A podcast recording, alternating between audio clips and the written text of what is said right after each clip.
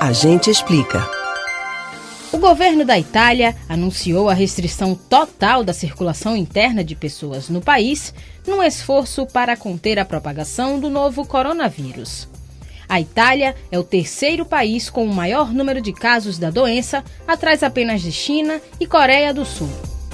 Mas de que forma isso afeta a rotina no país? Atividades em casas noturnas, museus, eventos culturais, funerais e casamentos estão suspensas, incluindo o Campeonato Italiano de Futebol. Por conta da medida, atividades em casas noturnas, museus, eventos culturais, funerais e casamentos estão suspensas, incluindo ainda o Campeonato Italiano de Futebol. Entre as determinações está ainda a proibição de circulação dentro do país, exceto por razões comprovadas de trabalho ou sérias necessidades familiares ou de saúde. As restrições estão previstas para durar até o dia 3 de abril.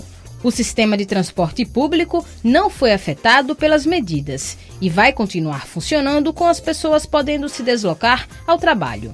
Lojas e restaurantes, para continuarem abertos, devem assegurar uma distância mínima de um metro entre as pessoas. Mesmo com as restrições internas, as fronteiras do país também seguem abertas. A Alitalia e a Latam, as duas únicas companhias que operam voos diretos entre o Brasil e a Itália, também anunciaram mudanças na operação.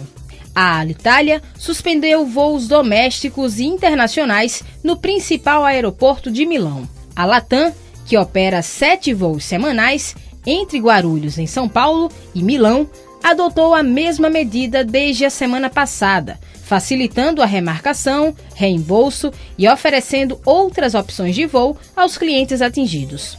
Os voos que têm Roma como origem ou destino não foram afetados. Outras importantes companhias aéreas europeias, como a Air France, também reduziram as operações na Itália.